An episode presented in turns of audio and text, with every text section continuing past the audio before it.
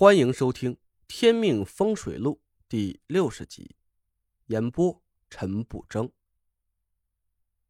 我赶紧抬起头，那股黑气急速朝我飞了过来，我吃了一惊，赶紧闪身躲避。砰的一声，慌乱之中，我的腿重重的磕在车头上，我一个趔趄摔倒在地上。妈的！眼看着黑气已经离我不过半米远。我绝望的骂了一句：“闭目等死。”我满心都是懊恼。就在刚才，我还自鸣得意，以为能在中州的风水界横行无阻，好像我已经天下无敌了一样。没想到，我竟然会在一团小小的阴气上阴沟翻船。累赘！我耳边传来了一声惊叫。随后就感觉一个温暖的身体猛然砸在我的身上。一声闷响过后，四下一片寂静。我赶紧忍着疼痛挣扎了几下，把身上的人抱在怀里。果然，就在那股黑气就要打在我身上的瞬间，田慧文扑在我身上，用身体挡住了黑气。慧文，慧文，你醒醒！田慧文双眼紧闭，我赶紧抱住她，使劲掐着她的人中。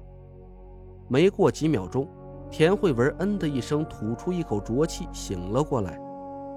我赶紧给她检查了一下，这才松了口气。田慧文只是受到了阴气的撞击，血脉闭塞，暂时晕了过去。还好的身上有太乙护体符，没受什么内伤。你怎么样？能站起来吗？田慧文显然被吓得不轻，半天才缓过神来。累赘，我们都死了吗？田慧文哭着扑在我的怀里，我赶紧拍着她的后背说道：“没事了，别哭，我们没死。不信你看看我的脸，是不是热的？”田慧文摸着我的脸，哭着点头，她的手指温润滑腻，我的脸越来越热了。走上车说。我扶着田慧文回到车里，她还在不停的顺着胸口，脸色煞白。我苦笑了一声：“你怎么这么傻呀？刚才有多危险，你知道吗？要是你出了什么事，我……我……”我握着田慧文的手，声音哽咽在了嗓子眼里。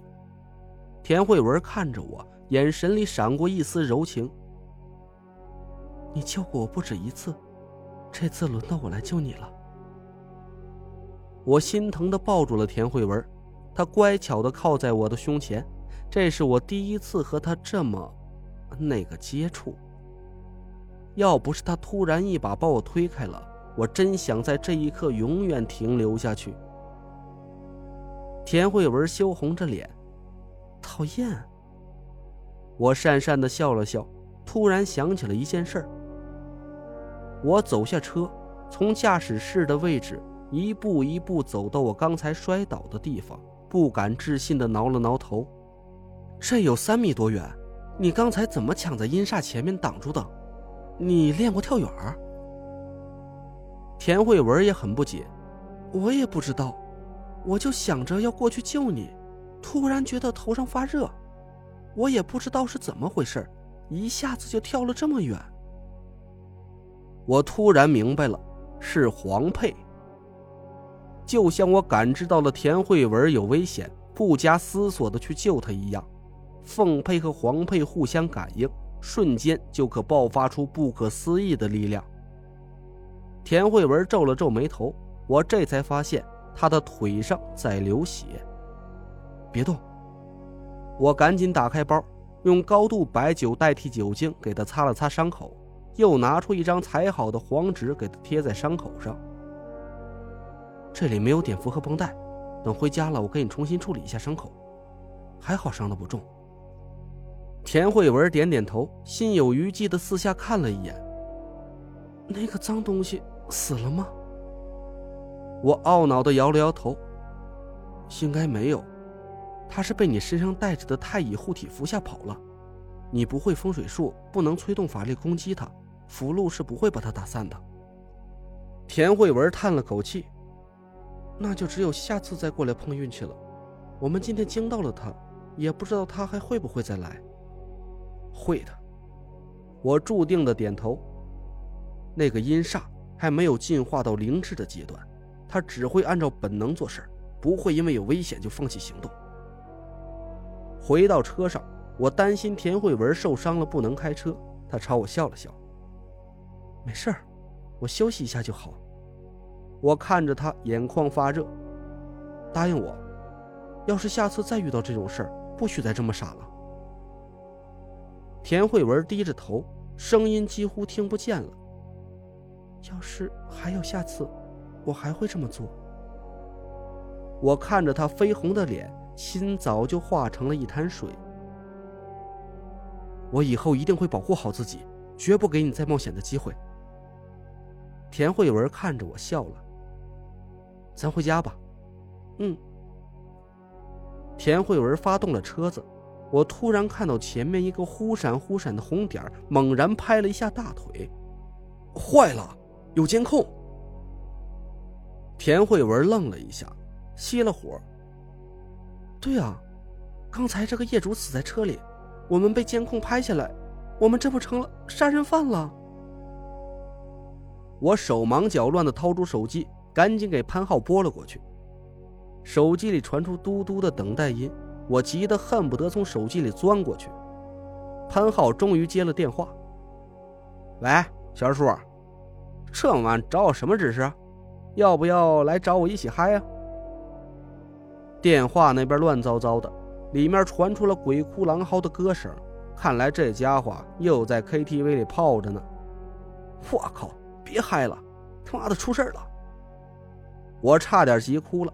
潘浩愣了一下。你等等，我找个安静地方。过了一会儿，电话那边静了下来，潘浩的声音传来：“小二叔，出什么事了？你慢慢说。”我语无伦次的把刚才发生的事和潘浩说了一遍。我一边说，一边就听见潘浩一边跑一边喘了起来：“ 小小师叔，你玩玩大了，这事儿我也解决不了啊！我这就回家找我爸去。”我赶紧催田慧文开车回家。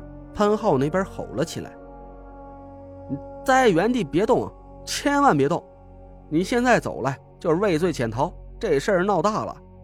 要是一会儿有巡捕来了，你们就乖乖的跟着回局子吧。他们要是问你话呀，什么也别说，记住了，一句话也别说。”挂了电话，我安慰了田慧文几句，把潘浩的话转告给他听。田慧文倒是比我淡定了很多，他点点头，放心，我知道该怎么做。他掏出手机给田天祥打了个电话：“喂，爸，我今天要出趟差，可能最近几天回不来。对，累赘陪我一起去。这几天我们电话可能会打不通，要去的地方啊信号不太好。嗯嗯，好的，爸，我知道了。”我看着田慧文，心里暗暗赞叹：真不愧是大户人家的女孩，遇事不慌。我冷静了一下，给蒋亮打了个电话，把我现在的处境告诉了他。蒋亮呲着牙花子，沉默了半天。陈爷，您先按潘少爷说的，跟他们回去待一晚上，您俩就踏踏实实的。我这就想辙去。挂了电话。我稍微放了一点心，蒋亮和潘浩的人脉都比我广得多，有了他们帮我想办法，总比我自己瞎胡闹强。突然，地下停车场门口的方向传来了一阵刺耳的警笛声，随后一个洪亮的声音从扩音喇叭里传了过来，在停车场里回荡着：“里面的人听好了，你们已经被包围了。”